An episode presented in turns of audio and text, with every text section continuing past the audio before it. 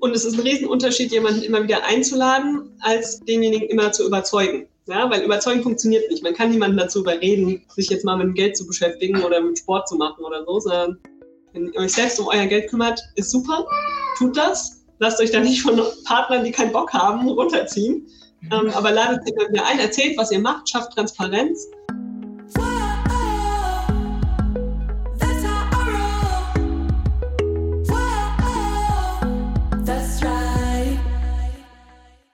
Salut, ihr Money Pennies. Herzlich willkommen zu dieser neuen Podcast-Folge. Genauer gesagt zum Money Talk. Der findet ja immer jeden ersten Mittwoch im Monat statt um 19 Uhr live auf diversen Social Media Kanälen, Instagram, Facebook, YouTube. Und jetzt hört ihr den ersten Teil dieses Money Talks. Wir zeichnen das natürlich immer für euch auf. Thema war sieben Tipps für Geld in der Beziehung und das habe ich nicht alleine gemacht, sondern mit echten Profis, den Beziehungsinvestoren Marielle und Mike findet ihr auch überall da, wo es Internet gibt.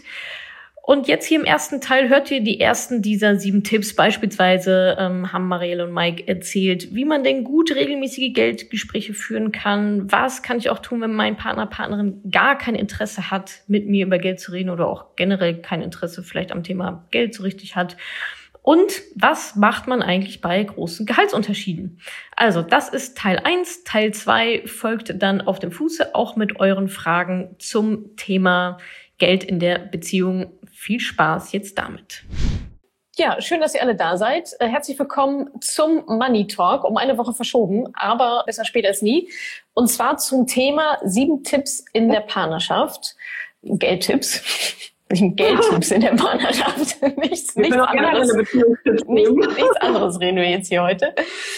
Und ich habe ganz tolle Gäste mit dabei, und zwar die Beziehungsinvestoren Marielle und Mike. Herzlich willkommen. Ja, hallo. Hallo. Vielen Dank für die Einladung. ja, schön, dass das geklappt hat. Und genau, mögt ihr noch mal kurz was zu euch sagen? Was sind eure Themen? Wer seid ihr? Wo kann man euch finden? Wie kann man euch folgen? Und warum sollten wir das alle tun?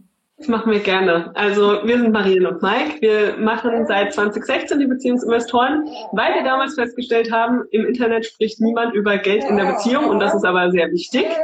Und dann haben wir uns gedacht, dann machen wir das selber. Ähm, da haben wir auch schon das wichtigste Thema. Also bei uns geht es um Geld in der Beziehung. und aber auch inzwischen über Themen wie ähm, Eltern werden, Gleichberechtigung und generell einfach Finanzen, für, auch für jeden Einzelnen natürlich, ja. Hm, das sind so unsere Themen. Habe ich was vergessen? Nee, hast eigentlich ganz gut gepackt. Äh, Elternzeit ist ein ganz großes Thema. Äh, Natascha, das meinst du ja auch immer wieder. Quasi der Zeitpunkt, wo die Frau zur Mutter wird, ist so der, die größte finanzielle Strafe. Und das sorgt natürlich auch in der Beziehung eben für ein sehr großes Ungleichgewicht und deswegen äh, behandeln wir das Thema auch sehr exzessiv. Genau, und man ja. findet uns auf dem Blog beziehungs-investoren.de oder hier auf Instagram, Beziehungsinvestoren, eigentlich überall. Einfach nach Beziehungsinvestoren suchen. Da sind wir. Man kann ich gar nicht verfehlen. Sehr gut. Ja, super spannendes Thema. Das kommt ja auch immer bei den Money Pennies immer wieder auf, dieses Thema. Oder werden wir ja gleich auch drauf eingehen. In der Partnerschaft, gerade Elternzeit, Ausgleich, Care-Arbeit, Ehevertrag und so weiter. Genau. Und wie wir uns das hier gedacht haben, falls ihr Fragen habt, schreibt die gerne schon mal rein in den Chat. Nein, ich sitze nicht im Zug. Warum sollte ich im Zug sitzen? Sehe ich so aus, als ich im Zug sitze? Vor allem bewegst du dich nicht. Also. Strange, genau. Egal. Falls ihr sinnvolle Fragen habt, stellt die bitte in den Chat. Fragen zum Thema. Genau, und äh, ein paar haben wir auch schon bekommen von euch. Eine kleine Liste haben wir vorliegen, aber falls sich unterwegs noch was auftut, schreibt einfach gerne oben rein. Aber jetzt machen wir erstmal unsere Inhalte, die wir schon vorbereitet haben. Und zwar eben genau diese sieben Tipps. Also holt euch was zu schreiben, Zettel und Stift, schreibt gut mit. Und jetzt, genau, würde man sagen, fangen wir mit Tipp 1 an. Das ist ja bei euch, Mike und Marielle, locker miteinander über Geld sprechen. Was hat es denn damit auf sich? Warum und wie mache ich das?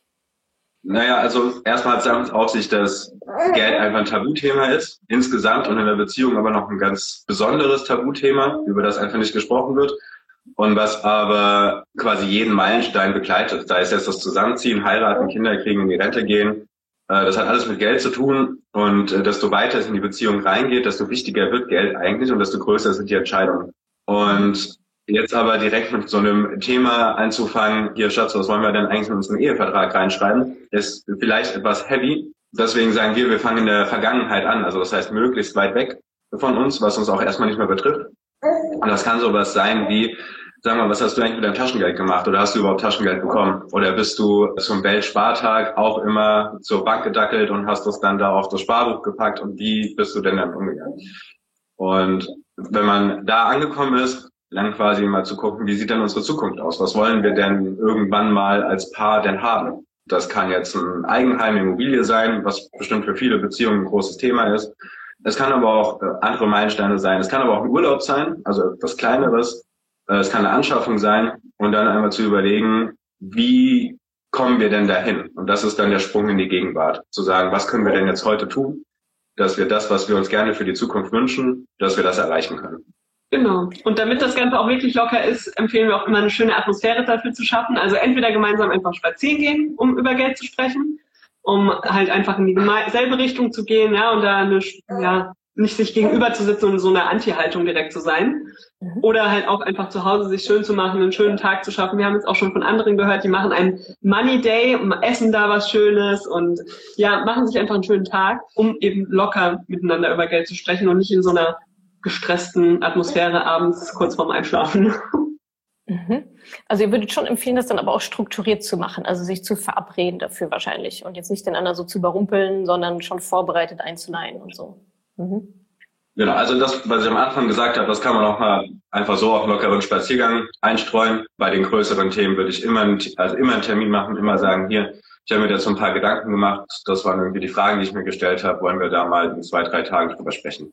Okay, das heißt, euer erster Tipp ist ähm, locker miteinander über Geld reden, vielleicht im, beim Spaziergang, aber schon in einem, in einem Setting, dass halt irgendwie klar ist, okay, wir reden jetzt irgendwie über Geld. Und das kann ja so ein erster schöner Schritt sein, dieses Thema überhaupt erstmal in so eine Beziehung einzuführen, wo es vielleicht genau. auch nie Thema vor, vorher war, so, ne? Ähm, ja, und man lernt sich da einfach neu kennen, ja, darüber, dass man eben erstmal über die Vergangenheit redet und nicht so direkt in die Hardcore-Themen einsteigt, sondern das dann erst im nächsten Schritt. ja, genau. Also erstmal über die Vergangenheit, wie war das so bei dir? Cool. Genau. Was ist euer zweiter Tipp, Marielle? Der ist dann mehr straightforward. Das ist tatsächlich ein Haushaltsbuch führen. Haushaltsbuch besteht für uns aus zwei verschiedenen Komponenten. Einmal wirklich Vermögensaufstellung zu machen, also da regelmäßig einmal im Monat aufzuschreiben, was ist auf den verschiedenen Konten, was ist in den verschiedenen Depots, wenn man welche hat. Also da wirklich einfach gucken, was ist denn unterm Strich da. Ja? Ähm, natürlich gehören auch Schulden dazu. Und der zweite Schritt ist erst Einnahmen und Ausgaben zu tracken.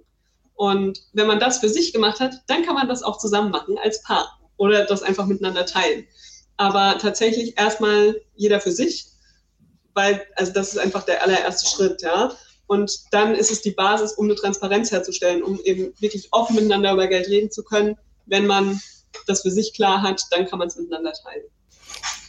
Okay, das ja, heißt, okay, das ähm, beide würden für sich Haushaltsbuch führen und dann, weiß ich nicht, wie lange würdet ihr da empfehlen? Monat, zwei, drei oder so und sich dann vielleicht auch nochmal zusammensetzen und irgendwie zu vergleichen, sich auszutauschen, Erkenntnisse zu teilen.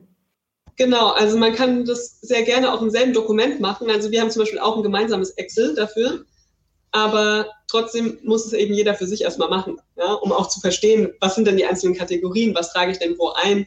Und vielleicht hat man ja auch nicht jeder auf beide Konten Zugriff. Ja? Also es hat ja oftmals doch dann noch jeder seine eigenen Konten.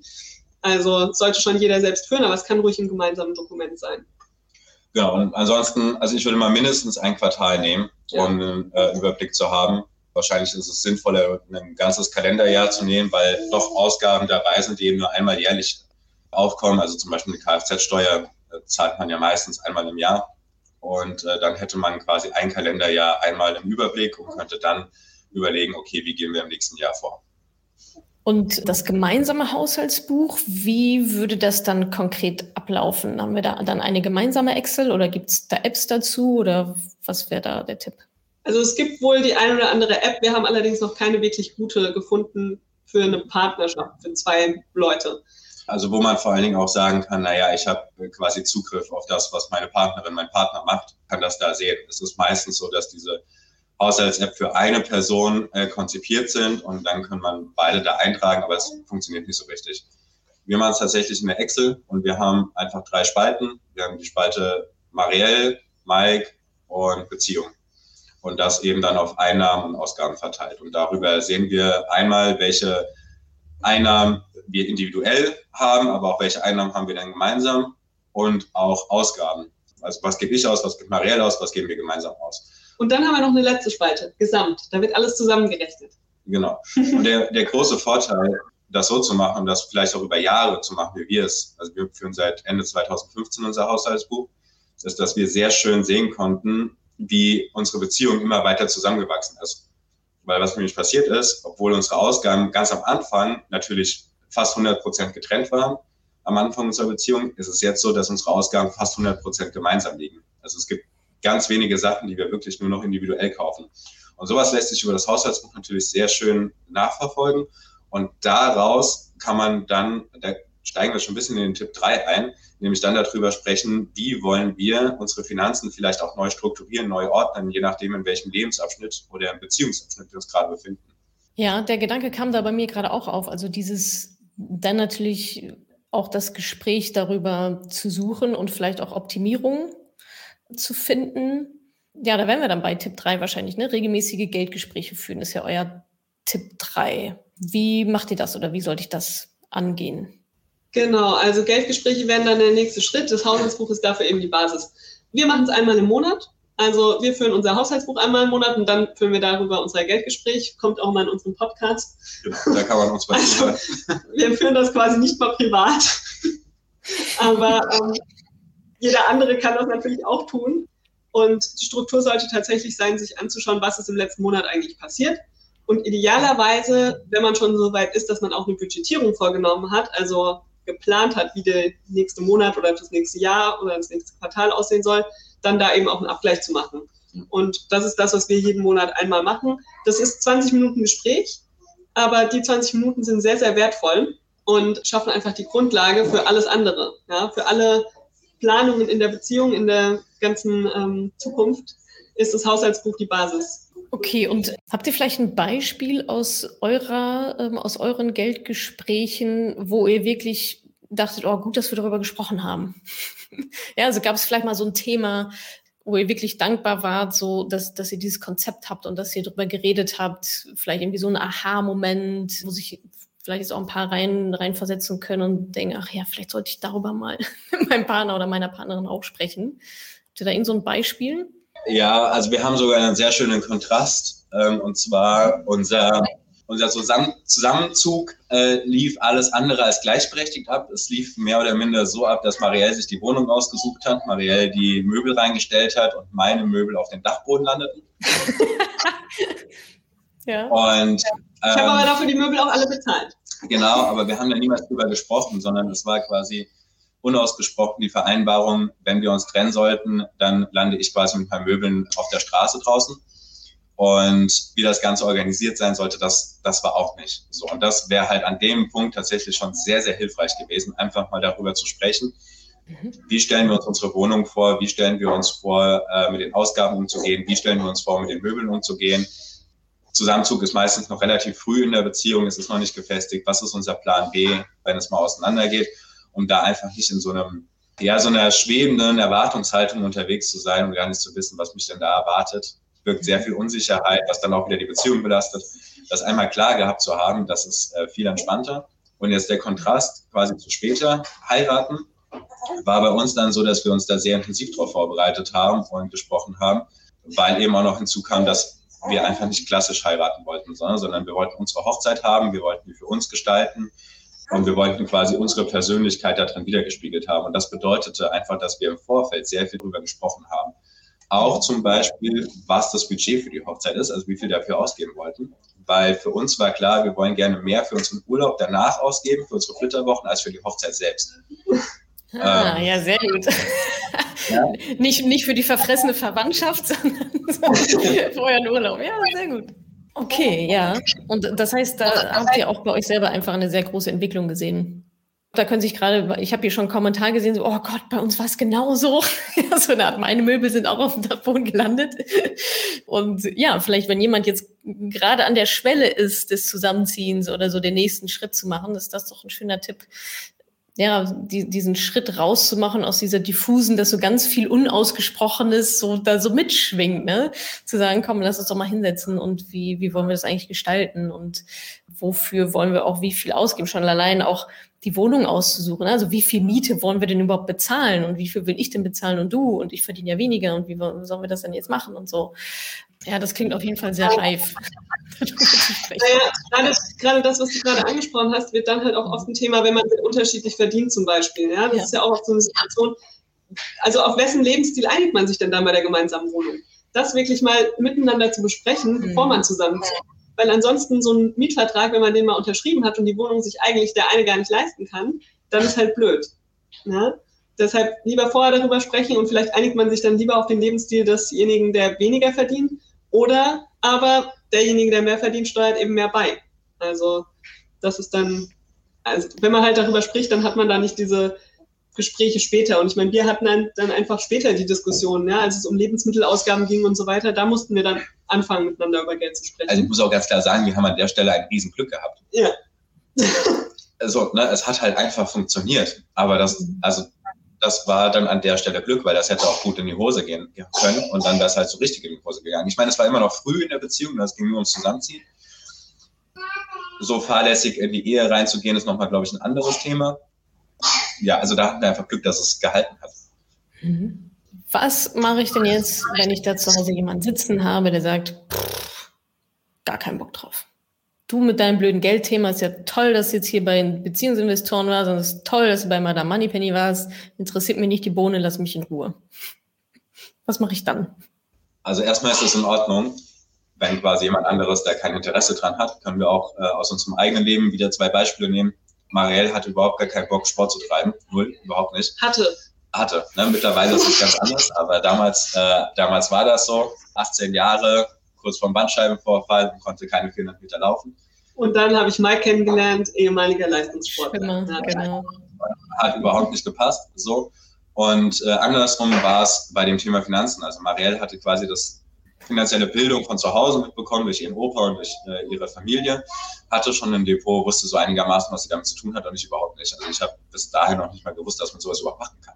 Und also es waren einfach zwei sehr grundsätzliche Sachen und wie wir zusammengefunden haben, war die jeweils andere Person immer wieder einzuladen. Also ich bin zum Sport gegangen und habe halt Marielle gesagt, ey, hast du nicht Lust mitzukommen? Dann hat sie gefühlte 150 Mal Nein gesagt, bis dann irgendwann der Arzt kam und gesagt hat, ey, wenn du jetzt nicht was machst, ne, dann sehen wir dich bald hier äh, bei einer OP wieder.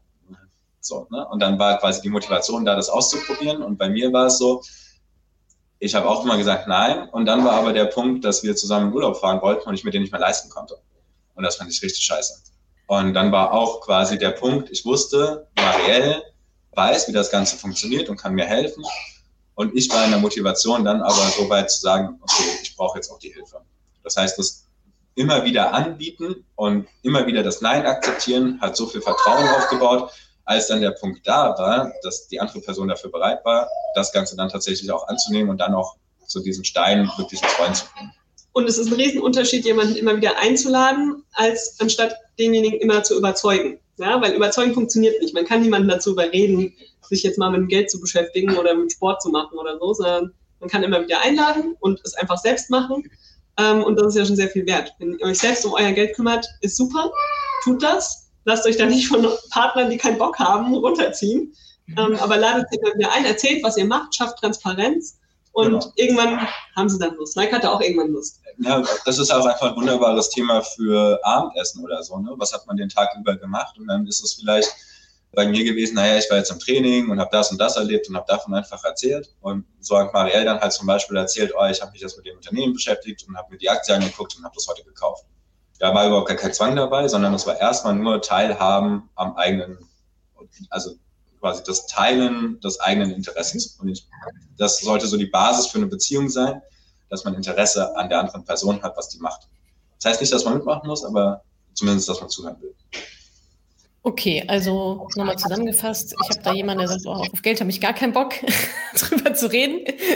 Und dann ist euer Tipp, trotzdem es zu machen. Ja, das finde ich auch ganz, ganz wichtig. Also äh, sich da nicht runterziehen zu lassen und zu sagen, ah, scheiße, ja, wenn, wenn ich das jetzt mache, dann mag der mich nicht mehr oder so, sondern bei sich zu bleiben und zu sagen, ja, ich habe aber Bock drauf, mich damit zu beschäftigen, es dann zu machen und dann eben nicht so oberlehrerhaft, äh, ja, das musst du doch jetzt auch machen und das ist doch total vernünftig und Sport ist doch wichtig und Geld ist doch wichtig, sondern seinen Stiefel zu fahren, denjenigen, also nicht zu fordern, ne, habe ich da so ein bisschen rausgehört. Nicht immer wieder zu fordern und quasi ja fast schon gewaltsam reinzuziehen, sondern der anderen Person auch den Raum zu lassen, sich da auch zu entwickeln, bis sie halt an dem Punkt ist, dass sie dann selber sagt, ah ja, jetzt finde ich es eigentlich ganz spannend, kannst du mir das nicht mal erzählen. Das finde ich, kam mir auch gerade das Feedback super, äh, das ist ein sehr schöner, konstruktiver Tipp war. Und das war dann auch Tipp Nummer vier. Ich mache nochmal kurz Schnelldurchlauf. Tipp Nummer eins war locker miteinander über Geld sprechen, bei einem Spaziergang oder so, aber schon in einem, in einem Setting, dass es jetzt darum geht, in einer entspannter Atmosphäre. Haushaltsbuch führen, äh, erstmal eine Vermögensaufstellung machen, Einnahmen, Ausgaben, jede für sich, dann zusammenschmeißen. Ähm, das Haushaltsbuch ist dann auch ja, die Basis für Tipp 3, nämlich regelmäßige Geldgespräche führen, zum Beispiel eben einmal im Monat über das Haushaltsbuch oder auch bei, wenn was Größeres ansteht, zusammenziehen, Hochzeit oder so. Ja, da auch den Anlass zu nehmen, über Geld zu reden gemeinsam. Und wenn Partner, Partnerin gar keine Lust hat, erstmal nicht entmutigen lassen davon, akzeptieren, selber machen, immer wieder einladen, bis der oder diejenige dann kommt. Und wenn sie nicht kommen, ist auch in Ordnung. So. Es kam auch öfter die Frage, da sind wir dann auch bei Tipp Nummer 5, größere Gehaltsunterschiede. Ja, wir hatten, glaube ich, eine Frage hier auch, ja, Gehaltsunterschied von 130.000 zu 50.000 oder so. Wie, ja, das, das birgt ja einiges an Konfliktpotenzial. Ne? Das, was wir gerade schon hatten, ja, in welche Wohnung? Also muss es jetzt irgendwie die fünf Zimmer sein, die ich mir eigentlich nicht leisten kann? Äh, Einnahmen, Ausgaben, machen wir 50-50, zahlt der eine mehr, der andere weniger? Sollen wir es irgendwie prozentual aufteilen? Was sind da eure Erfahrungswerte, was gut funktioniert bei großen ja, Einkommensunterschieden? Also ich würde sagen, der erste Schritt ist tatsächlich, sich mal zu überlegen, auf wessen Lebensstil einigen wir uns. Ja? Leben wir von den 50.000 oder leben wir von den 130.000? Also was ist so das Mittel, worauf wir uns einigen können? Weil oder halt irgendwo in der Mitte. Ne? Genau. Das muss ja nicht entweder oder sein, sondern das kann auch sagen, wir nehmen den Lebensstil jetzt bei 80.000, wenn man jetzt bei den beiden Zahlen bleibt. Ne? Das wäre auch. Genau. Aber da einfach zu überlegen, was ist denn das, was wir beide möchten, ja, kann in einem Geldgespräch wieder passieren, darüber zu, miteinander zu sprechen. Und wenn man dann sich darauf geeinigt hat, dann kann man erstmal überlegen, wie teilt man dann die Ausgaben auf. Ja? Weil wenn man sich auf den Lebensstil des Geringverdienenden einigt, dann finde ich, kann man auch weiterhin 50-50 einfach machen bei den Ausgaben. Mhm. Also sagen, okay, jeder zahlt die Hälfte der Miete zum Beispiel. Wenn man sich aber auf den Lebensstil desjenigen einigt, der viel mehr verdient, dann sollte derjenige auch mehr dazu beitragen, ist meine persönliche Ansicht. Weil wenn da einer jeden Monat drauflegt oder immer am Maximum kratzt, um das hinzukriegen, dann entsteht so ein Ungleichgewicht. Ja? Dann entsteht so eine Abhängigkeit voneinander. Und das braucht man halt gar nicht. Ja, genau das Wort ist mir nämlich auch gerade gekommen, als du es gesagt hast, diese Abhängigkeit. Ne? Also der, der eine muss sich immer strecken und der andere ist immer so ein bisschen oben drüber und sagt so, ja, so für mich ist gar kein Problem. so, das, das ist einfach eine, eine Disbalance, ja, das stimmt. Aber das finde ich echt, das finde ich einen super coolen Gedanken. Also der erste Schritt ist erstmal, sich zu überlegen, auf welchen Standard einigen wir uns und dann halt zu schauen, okay, was bedeutet das jetzt? So, genau, wenn es der niedrige, das niedrige Gehalt ist, dann kann es ja 50-50 sein. Und wenn ich jetzt aber sage, nö, ich will aber die Fünf-Zimmer-Wohnung, ja, du willst zwei Zimmer, ich will fünf Zimmer, wir sagen, okay, wir machen fünf Zimmer, dann, äh, dass ich dann auch dementsprechend mehr bezahle, wenn ich mehr verdiene, mehr die Kosten übernehme. Genau, und das kann sich ja dann auch nochmal unterscheiden, dass man vielleicht sagt, okay, im Alltag einigen wir uns eben auf diesen niedrigeren Ausgabenkosten, ja, für jeden. Aber dass wir eben sagen, wir haben dann so Dinge wie einen Urlaub zum Beispiel. Und da wollen wir einfach irgendwas mega Besonderes machen. Und wenn das so ist, dass dann vielleicht auch derjenige, der mehr verdient, sagt, okay, ich übernehme da dann auch einen größeren Teil, weil wir das gemeinsam erleben möchten. Ja, das kann ja dann trotzdem unabhängig davon sein, was so die Alltagsausgaben haben. Ja. Würdet ihr sagen, dass es da auch Sinn macht, der Gedanke kam mir gerade, zu schauen, na, wem ist das jetzt vielleicht auch wichtiger? Also wenn wir eigentlich, na, eigentlich sagen, okay, wir, wir einigen uns irgendwo auf der Mitte oder ein bisschen mehr Low-Level, ich passe mich da an, okay, dann ist es halt nur die Zwei-Zimmer-Wohnung. Und dann sage ich aber, ja, also im Urlaub will ich aber jetzt hier vier Wochen Thailand und, äh, Thailand ist ja viel zu günstig, vier Wochen Dubai und hier richtig Halligalli oder Silvester muss die Riesenparty sein und mit Champagner und so weiter, dass ich dann als diejenige, die mehr verdient und die, der es in dem Moment dann vielleicht auch mehr wert ist als der anderen Person, die sagt, pff, also ich brauche jetzt die Riesenparty nicht, aber wenn du die gerne haben willst, okay, können wir das machen, aber dann zahl du bitte auch dafür. Wäre mhm. das so nah an eurer Philosophie dran? Ja, ja. Mir fällt gerade bei unserer Hochzeit ein, das Hochzeitskleid. Das habe ich zum Beispiel selber bezahlt, weil mir es wichtig war, dass das ein geiles Kleid ist. Ah, ja. Und da hat Mike nicht mit für bezahlen wollen. Ja, oder unsere Ringe. Also ich wollte keinen Ring. Ich mag keinen Schmuck überhaupt Und nicht. Ich wollte aber einen Ring, also genau. habe ich ihn bezahlt. Ja. Und das gemeinsame Budget ist nur für die Sachen, auf die wir uns gemeinsam geeinigt haben gewesen. Genau. Also, aber du wolltest was anderes sagen. Genau. Ähm, also das braucht tatsächlich auch einige Gespräche vorab, weil ansonsten ist das natürlich auch ein Pulverfass, auf das man sich mhm. Nicht so einfach draufsetzen kann. Also in beide Richtungen. Ne? Ich kann nicht mit der Erwartungshaltung reingehen, ähm, okay, wir gehen jetzt auf die Fancy Party und du zahlst. Das wird nicht funktionieren. Ne? Das, also, das wird einfach für Ärger sorgen. Und ich kann aber nicht mit der Erwartung reingehen, okay, wir gehen jetzt auf die Fancy Party und ich lade dich ein. So, weil da ist einfach noch ein zweiter Mensch und der zweite Mensch hat eben auch Erwartungen und Bedürfnisse und Wünsche und Selbstwert und Selbstbewusstsein und das muss abgeholt werden. Das heißt, das ist etwas, ja, das kann man so machen, bedeutet aber, dass man vorher darüber spricht, wie wollen wir tatsächlich damit umgehen, wie wollen wir einfach mal die hypothetische Situation draufpacken. Hier in zwei Monaten ist jetzt Silvester, das ist so unsere Auswahl, wie wollen wir das Ganze dann handhaben und wie ist es denn okay für uns? So, also wir haben das zum Beispiel auch gemacht. Du hattest mich damals zu einer Kreuzfahrt eingeladen und da haben wir auch vorher gesprochen. Also da haben wir bestimmt zwei Monate das immer wieder angesprochen, ob das denn jetzt in Ordnung ist. Muss ich denn da was zurückzahlen? Bin ich in irgendeiner Schuld drin? Wie geht's mir damit? Ist das für mich in Ordnung? Ist das für Marielle in Ordnung? Also da waren ganz viele Gespräche dabei, bis das dann quasi tatsächlich umgesetzt wurde und diese Einladung stattgefunden hat. Ja, okay, spannend, ja. Das heißt, es gibt natürlich verschiedene Facetten davon. Ne? Also wir hatten ja gerade so, auf welchen Lebensstandard einigen wir uns grundsätzlich. Fixkosten können wir so aufteilen, variable Kosten können wir so aufteilen. Also es scheint mir so, als könnte man gewisse Sachen schon mit ja, Absprachen so ein für alle Mal sozusagen klären. Ja, Fixkosten machen wir immer so. 50-50, variable Kosten machen wir immer so. Und dann nochmal konkrete Anlässe, wie jetzt so eine Kreuzfahrt oder das Brautkleid oder so, äh, dass man da dann nochmal ja, ganz konkret rangeht an diesen Anlass und sagt, okay, wie genau wollen wir es denn jetzt machen? Und auch, du hast es gerade so schön gesagt, Mike, so also auf die Bedürfnisse, natürlich auf die eigenen und auch auf die der anderen Person dabei einzugehen. Und dass es halt auch einfach klar ist, ne? muss ich was zurückzahlen? Was, also was schwingt da irgendeine Erwartung mit dabei? Okay, ja, also mal wieder Kommunikation, oder? Immer wieder Kommunikation. Und wenn du sagst, so, wir haben bestimmt drei Monate vor drüber gesprochen, ich so, okay, krass.